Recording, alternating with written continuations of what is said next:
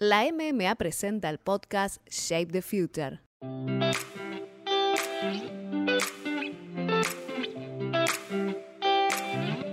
Estás escuchando Masters of Marketing, la serie que trae a los principales líderes del marketing e innovación de América Latina.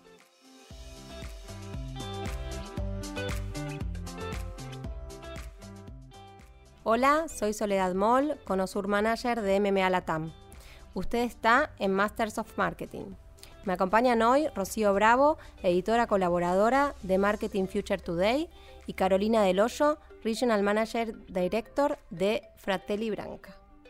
En este episodio vamos a conversar con Emilio Di Pasquo, General Manager en Palo, Grupo T-Connection y Greenit.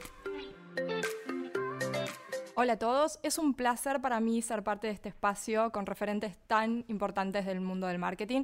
Eh, hoy vamos a estar hablando con Emilio sobre cómo un segmento como es el de Foodie eh, y Craft se reconfigura a partir de todo lo vivido, cómo se adapta y cómo se anima a lo digital para seguir creciendo. ¿no?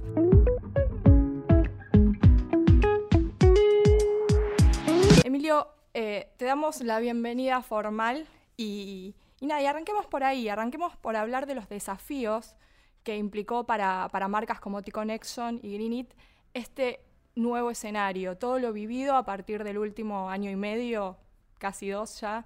Eh, ¿Qué fue lo que pasó en la marca, en las marcas? ¿Cómo, cómo se fueron adaptando? Bueno, buenísimo. Hola, muchas gracias por recibirme. Em, a ver, arrancando por ahí, sí, es el punto de conversación inevitable de lo que fue la crisis de, de pandemia para, la categoría en general. Diría que nuestras marcas T-Connection Greenit tienen tenían alguna ventajita muy chica por ser un poquito más diurnas y no, depender solo de salida, noche y, encuentro solo 100% social en ese punto. Em, por tener algunas, algunas locaciones, algunas tiendas en, en, zona más de barrio, las marcas que dependían 100% de tráfico alto en avenidas y demás estaban como particularmente afectadas. Pero bueno, igual obviamente estamos hablando de, categoría ultra castigada. Para ponerlo un poquito en, caso y en, que se entienda el nivel de desafío, es pasar de un día al otro a tener un 15% de tus ingresos, que era solo delivery para nosotros. ¿sí? Vivías con 100, ahora vivís con 15. De hecho, los primeros, los primeros meses de, de cuarentena y de pandemia, incluso el delivery se caía porque había una complejidad operativa gigante de cómo trasladar a las personas, quién podía trabajar, quién no, qué tiendas abrías. La gente no pedía tanto porque todavía había algunos miedos dando vueltas. Pero bueno, haciendo un poquito, acelerando un poquito y saliendo un poquito de, la parte que fue más difícil. Em, por un lado, sin duda que pone a prueba tu capacidad de reacción, adaptación e innovación en serio. Em, y sabíamos que no podíamos perder un minuto, que no podíamos enojarnos, lo que nos propusimos como equipo en ese momento era eh, hacer nuestro propio futuro, no esperar que se resuelva, digamos, ¿no? tomar qué proyectos teníamos que activar, qué teníamos que hacer para que lo que venga dependa de nosotros. Eh, nadie esperaba que dure en ese momento, nadie hubiese dicho que íbamos a estar un año y medio cerrados y todo lo demás, pero sí sabíamos que no era un mes tampoco, eso lo teníamos bastante claro. Em, y, cuando vas y cuando adelantás a, la situación de hoy, muchas de las tiendas que prepandemia, este, que, prepandemia en el inicio de pandemia perdían volumen de delivery, hoy duplican su volumen en el canal delivery respecto de lo que tenían antes de la pandemia y con la reapertura lo mantienen en un porcentaje altísimo, no es que con las reaperturas que se van dando y la vuelta a la presencialidad eso desaparece. Em, desde marketing todo lo que pasó, resumiéndote en tres, cuatro puntos concretos. Uno es desaparece el plan. El plan que estaba estructurado para ese año no tenía ningún sentido ni en cuanto a proyectos, ni en cuanto a presupuestos, ni lo que te proponías hacer. Pasamos a trabajar en un modelo más ágil, más parecido a desarrollo de software, donde vos decidís qué vas a hacer ese trimestre, ese Q, y el resto queda en una especie, de, en software se llama backlog, que es como un listado de las otras cosas que puedo ir haciendo en función de los objetivos. Y en función de cómo te van dando esos resultados, decidís que haces el, siguiente Q.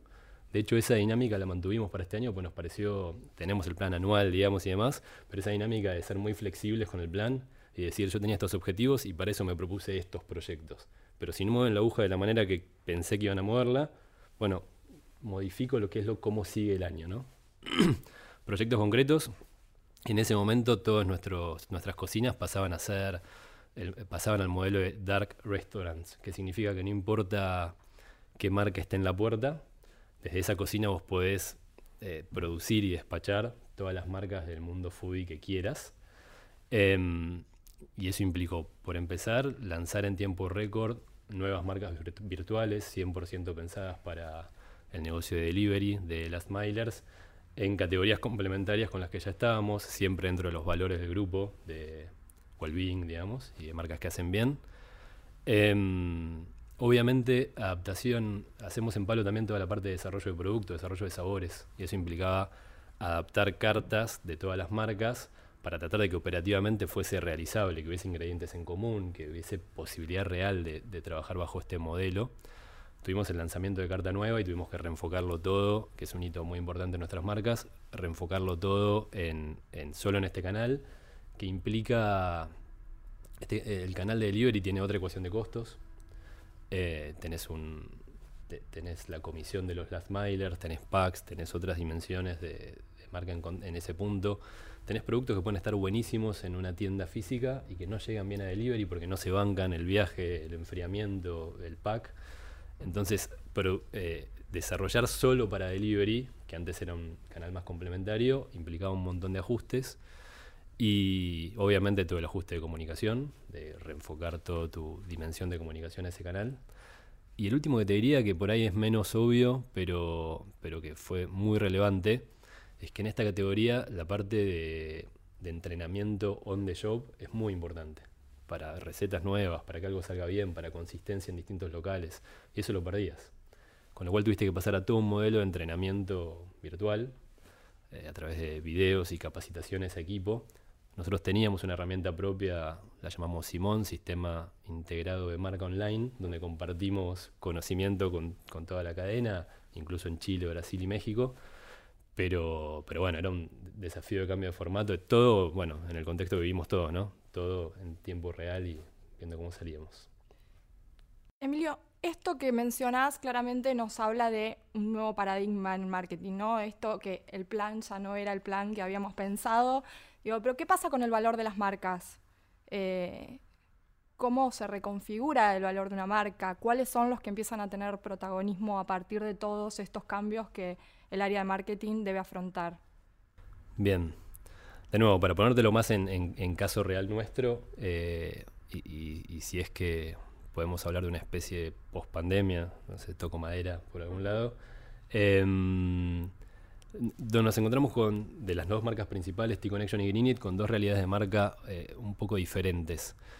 T-Connection tenía la oportunidad eh, o la posibilidad de que muchos de sus valores centrales de, origen estaban revalorizados. Uno principalmente es el valor del, encuentro, del encuentro social. Em, creo que todos sentimos lo que era perder eso y la aspiracionalidad de poder juntarte, comer algo relajado, pasarlo bien con amigos, creció muchísimo.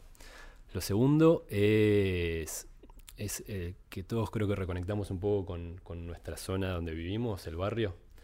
Te podías mover poco, a pocas cuadras, tenías que resolver caminando eh, en esas distancias y, y ti tenía tiene muchas tiendas en esa situación de, barrio, con lo cual volvía casi a sus orígenes de deli de barrio, de marca que no te exige para tener un encuentro social, para pasarla bien, y eso le generaba mucho valor. Greenit, por su lado, tenía un desafío, y tiene todavía un, desafío eh, re interesante, que es que muchas de sus ocasiones de consumo eh, más obvias o más naturales eh, no estaban más y todavía no se recuperan no sé si anduvieron por el microcentro y lo que es el almuerzo de microcentro. El almuerzo en general de oficina, el de tengo poco tiempo para comer y, tengo que, y quiero comer sano, quiero comer bien y rico. El almuerzo post colegio, un montón de ocasiones que habían como desaparecido, pero sin embargo la propuesta de valor central de Greenit, que es comer rico, pero sobre todo también comer sano y, que te hace bien, sigue siendo más vigente que nunca. Y ahí la oportunidad pasa un poco por otro lado, porque cuando estás más en casa y comes más en casa, pasan dos cosas. Pedís más, pedís más delivery, y en general cuando pedís delivery, eh, esto es a partir de la data, digamos, ¿no? Cuando pedís delivery una sola vez, es probable que caigas en las... Obviamente que hay segmentos y audiencias, ¿no? Pero es probable que caigas en los reyes del delivery, hamburguesa, pizza, empanada. Hamburguesa es el uno ahora, ya no es más pizza, empanada. Y, y cuando ya pedís dos, tres veces por semana, es donde las marcas que van por otras líneas de alimentación cobran valor, tanto Greenit como ti. Em, y por otro lado, cuando cocinas más en tu casa, cuando comes más en tu casa, cocinas más en tu casa. Y ahí aparece toda una nueva dimensión de desafío que vivimos todo, de lo que implica cómo resuelvo cocinar en casa. Eh, ya tenía su dimensión de mini market en, todas sus tiendas y en la tienda física en sí, en esos primeros meses de pandemia, se expandió muchísimo, ganó mucha profundidad eh, en metros, en categorías, en propuesta. Pero además, otra de los proyectos en tiempo récord lanzó su e-commerce propio, su modelo directo, dicho sí, em, también para resolver esto mismo, ¿no? que es eh, estoy en casa y necesito los ingredientes y el camino para cocinar más, pero cocinar no siempre lo mismo y mantener eh, bienestar para la familia y, well-being en, en, las decisiones de consumo. Bien. Bueno, Emi, y yendo al interior de la compañía, ¿no? que es tan especial porque tiene tantas verticales diferentes, ¿cómo se integran las diferentes áreas? ¿Cómo se complementan? ¿Y cómo se trabaja con una estructura in-house que de alguna manera eh, hace la curaduría y la gestión del contenido y de, la estética marcaria, ¿no? Bien, sí. Eh, palo de, nacimiento es, este, es esta agencia in-house que es al mismo tiempo equipo de marketing y agencia, digamos, ¿no? Integrado. Y, encontramos mucho valor en ese, en ese modelo de trabajo. Primero porque eh, todas las habilidades dentro de un mismo equipo desde el momento cero y desaparece la tensión, si se quiere, a veces, que a veces aparece, de cuando vas sumando equipos y cada uno trae su mirada y su propia dirección y sus propios como objetivos respecto a lo que espera ese proyecto. Vos acá tenés un equipo que desde el momento cero están todas las habilidades en la mesa, no están como eh, compartimentadas en cuanto a estadios la persona de contenidos del momento cero está con la persona de performance, con la persona de desarrollo de producto digital, con la persona que desarrolla sabores. Em, que alinean por qué van a ir y una vez que eso está alineado, van todos a, vamos todos a, matar por esa misma idea. Y eso creo que genera mucho valor. Em, igual creo que no es el único modelo, ¿no? Agencia in-house, creo que también se puede trabajar con, con una agencia externa en este modelo. Lo que pasa es que tenés que tener dos equipos entrenados y dispuestos a que principalmente lo que a nosotros más nos cambia es esta sensación de que, de que, de que hay pocas campañas, hay pocas que puedes decir, esto empieza acá y termina acá, y tiene este entregable. Hay la, gran parte de lo que hacemos son eh, direcciones y ejecuciones que evolucionan todo el tiempo y que iteran todo el tiempo sobre lo que vamos probando. Entonces ahí cuando integras al máximo área de marketing con ejecución, vas, vas tomando decisión sobre ejecución en tiempo real de alguna manera.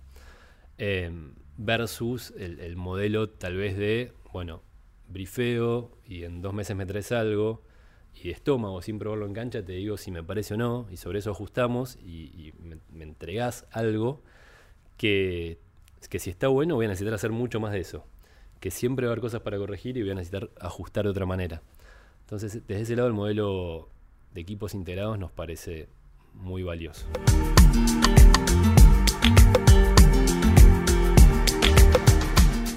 Profundizó y aceleró algo que venía asomando, pero que ya no se discute, que es la venta online. Eh, ¿Cómo te parece que se adapta un negocio al modelo omnicanal y cuál es la forma más valiosa de hacerlo, Emilio? Bien. Em, sí, diría que lo primero es que la parte más de venta online y omnicanalidad, creo que dentro de cinco años hablar de marca omnicanal va a ser como hablar de mi televisión es color, ¿sí? Todas lo van a hacer, pero es verdad que hoy sigue siendo un desafío particular, sobre todo de las marcas que, que nacemos más desde el retail físico. Si bien es verdad que muchas marcas nativas digitales bajan a retail físico también y buscan esa omnicanalidad, les sale un poco más fácil, porque encima hacen algo que es muy potente. No sé si tuvieron la suerte de ir a alguno de los locales, las tiendas físicas de Amazon, por ejemplo. Es muy potente cuando bajas lógicas digitales al mundo físico. Cuando vas a la tienda de libros física de Amazon y encontrás que tiene un cartelito que dice, si te gustó este, te van a gustar estos, decís, ¿cómo puede ser que no hayamos ordenado toda la vida las cosas de esa manera? O que tiene los reviews, o que tiene un texto escrito alguien que dice, esto está bueno. Ni hablar de la tienda que se llama Four Star, que es como todos los productos arriba de esta, muchas categorías, todos productos arriba de esta cantidad de reviews. Em, tienen la potencia de que como conocen la venta online, saben en cada zona geográfica cuáles son los productos que más gustan, cuáles son las categorías que más interesan. Em, pero me fui por las ramas. Pero del lado de, del lado de nuestras marcas, sí, la, dimensión de omnicanalidad está muy presente porque además en, lo que es digital commerce tenemos todas las dimensiones de e-commerce que conocemos, en el sentido de que trabajamos sobre quick commerce, que se entrega en menos de media hora, delivery lo llamaríamos. Eh, trabajamos en e-commerce tradicional, nuestras marcas tienen todas su, su modelo de e-commerce tradicional, entregan no mucho más de uno o dos días, tampoco es que nos bancamos tanto más. Y, además, en las dos verticales, a través de Marketplace y a través de modelos propios. Si a eso le sumas que, el que, que, siempre el desafío de, retail propio es muy interesante porque es una experiencia muy inmersiva de marca, donde todos tus sentidos están puestos en, en esa experiencia, en esa situación y que, el, y que el retail físico se está redefiniendo, bueno, nada, son categorías muy divertidas, muy desafiantes y hay mucho trabajo. Eh, y creo que la mejor manera de hacerlo, y, por ahí suena un poco teórico, ¿no? pero es lograr que tengas consistencia de marca en todos los canales. Para nosotros tiene que ver con los gestos de ejecución, los gestos de branding, los textos, obviamente los sabores, en nuestro caso particular. Em, y que, y que los canales dialoguen entre sí, que tengas comunicación en el retail físico que te cuenta del e-commerce, que cuando compras, mm, haces un pedido a través de WhatsApp, llegues al local y esté totalmente integrada la experiencia de cómo recibís ese pedido. Hay un caso que somos bastante fanáticos también, que es Sweet Green, es una empresa americana, que ya hace, te diría que hace cinco años, no sé cómo está el dato hoy, pero hace cinco años ya tenía la mitad de todo su volumen en un, en un modelo online de aplicación donde vos pedías y pasabas a buscar tu pedido ya listo. Es una cadena también de fast food. Em, no es el modelo de Greenit donde vos ya tenés listo la heladera y lo agarrás, sino que es más el modelo un poco más americano donde vas pasando como por estaciones y te van armando tu bowl o tu ensalada. Y la mitad de sus pedidos eran gente que anticipaba su pedido y pasaba a buscarlo ya listo. Hasta acá decís, bueno, sí, me entiendo. Ahora, cuando lo haces y vas al local, y tu pedido está listo y no tenés que escanear nada, no tenés que hacer nada, tiene tu nombre en una repisa y hay un chico comando pedidos que te dice, ¿qué necesitas? Emilio, sí, lo puse por acá. Digamos, la operación abraza completamente eso, no es que por un lado está el modelo online y por otro lado el local físico encargándose de la gente que está ahí.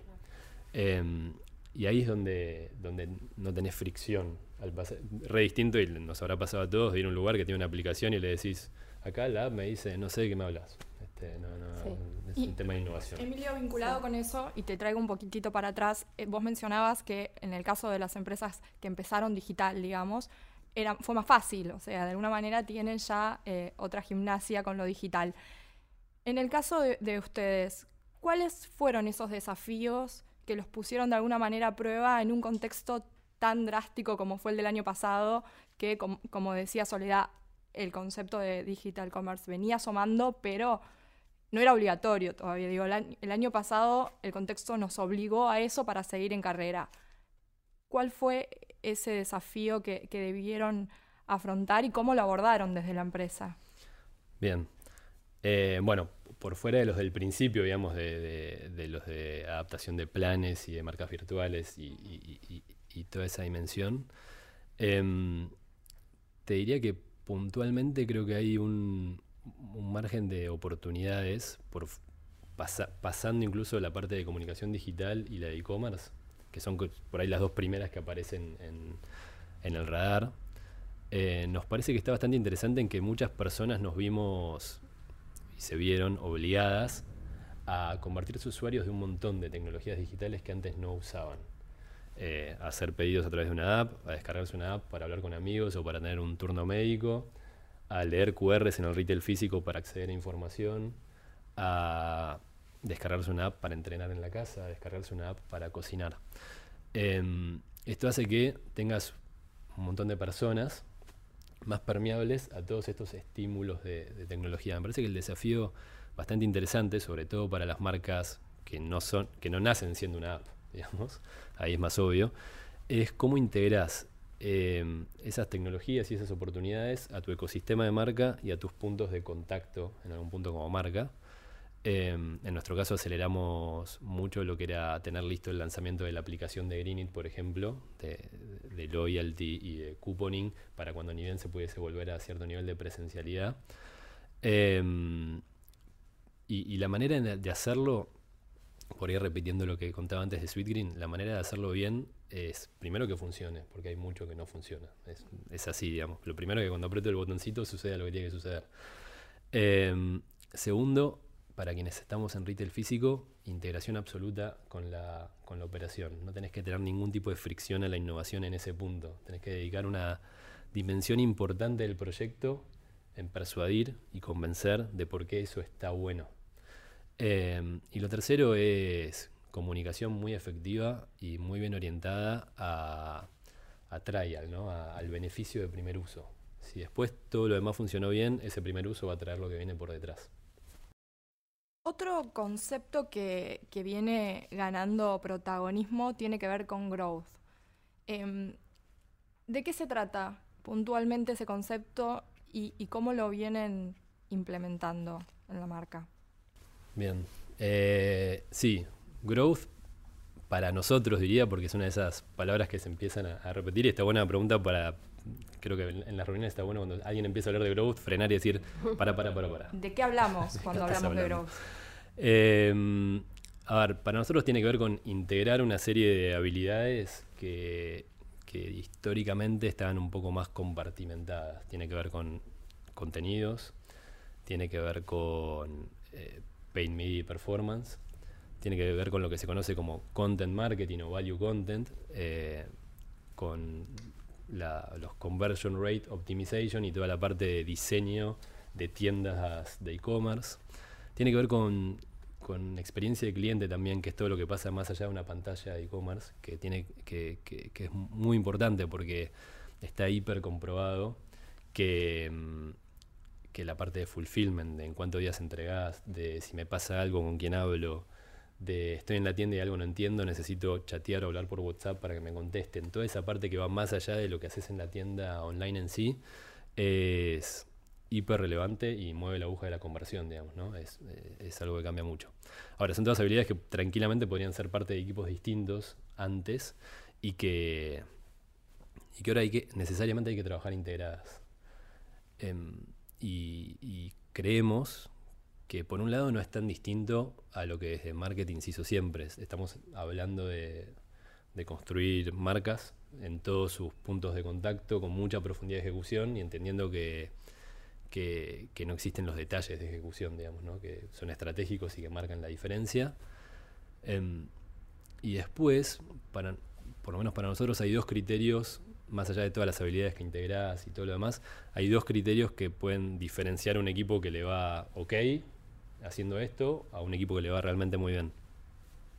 El primero es, una vez que como equipo aceptás que no puedes ir con los mismos contenidos y los mismos estímulos.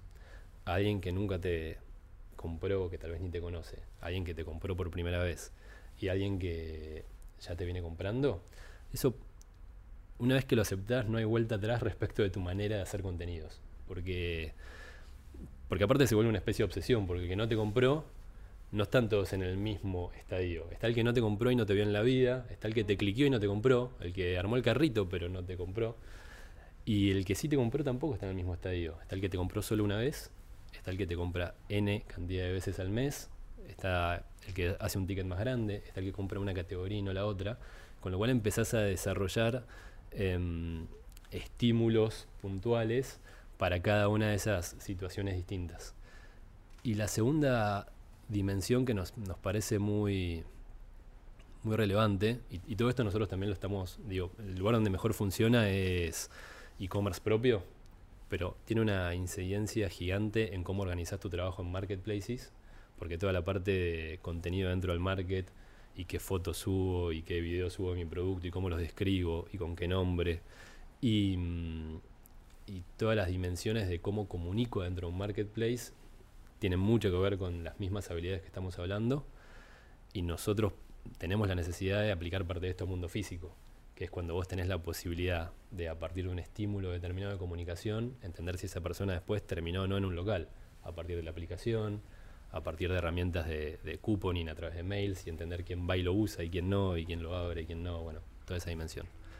Me volví por las ramas, pero la otra dimensión que nos parece muy importante es la que llamamos multiple creatives.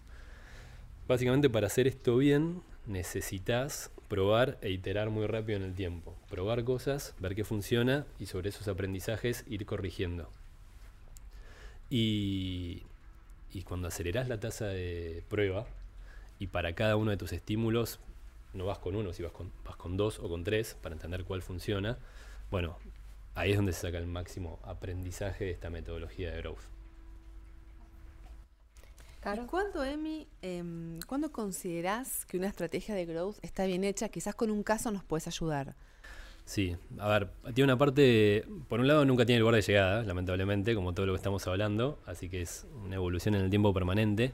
Tiene una parte re importante de, research, de, de poder entender algunas cuestiones sin ponernos técnicos, ¿no? La parte más de cómo funciona el search, los keywords en la categoría, qué es lo que genera tráfico, qué es lo que la gente busca. En el fondo seguimos hablando de entender comportamientos de las personas, ¿no? Em, casito puntual que para nosotros hoy nos resulta obvio, pero en su momento no lo hicimos bien. Em, cuando lanzamos este e-commerce de Greenit que les contaba al principio, lo centramos bastante en proveer cajas de frutas y verduras. Y obviamente de mucha calidad, estaban buenísimas, la gente que las probaba estaba contenta. Em, pero bueno, lo lanzamos con poco research en ese momento, era la época de los planes con tiempo récord. Y, y después cuando empezamos a analizar un poco más por qué nos costaba tanto, por qué tenía poca pregnancia en nuestra audiencia, diciendo, bueno, aparte son marcas que no nacen nativas digitales y pelean desde cero, ya tienen gente que las conoce, em, empezó a resultar bastante obvio que no era la propuesta de valor que esperabas de Greenit, proveer frutas y verduras. Este, esperabas bastante más. Y en ese sentido, el insight potente era la gente tiene que cocinar mucho más en la casa y, y tenés que ayudarle a resolver eso. Y con frutas y verduras solitas en una... ¿Y ahora qué hago con esto? Sería la primera pregunta. Con lo cual, el mundo en el cual tenía que pararse esa, esa estrategia de growth era claramente el de recetas, desde todos los puntos de vista. Cuando vos te fijás en, en, en los Google Analytics o en, en los trends de Google, mejor dicho, las búsquedas, qué, palabras tienen más volumen de búsqueda. Si vos pones frutas y verduras, te va a dar un cierto número. Si lo comparás con palta y jengibre, va a ser 10 o 20 veces la búsqueda de fruta y verdura. Y si lo comparás con recetas con palta, va a ser 50 veces el volumen. Entonces, la gente no está buscando dónde compra frutas y verduras, porque la verdad que es una categoría bastante bien atendida. Lo que está buscando es, che, ayúdame a cocinar mejor en casa. Y cuando entendés eso, empezás a cambiar el UX de tu sitio, porque tiene que tener otro formato, obviamente los contenidos, toda la parte de, contenido de valor y de recetas, la parte de desarrollo de, producto, por así decirlo. O sea, las cajas que te ofrezco no tienen que ser de frutas y verduras, tienen que ser de estas tres recetas, estas dos recetas, estas cuatro recetas. Entonces, modifica toda tu manera de trabajar ese, ese modelo de e-commerce. Todavía estamos en eso, no te voy a decir que es un caso de éxito, pero entendimos por dónde va. Ahora aprovecho que los tengo a los dos eh, la pregunta va dirigida a los dos, de alguna manera, por, por ser parte de, esta industria, ¿no? de la industria del marketing.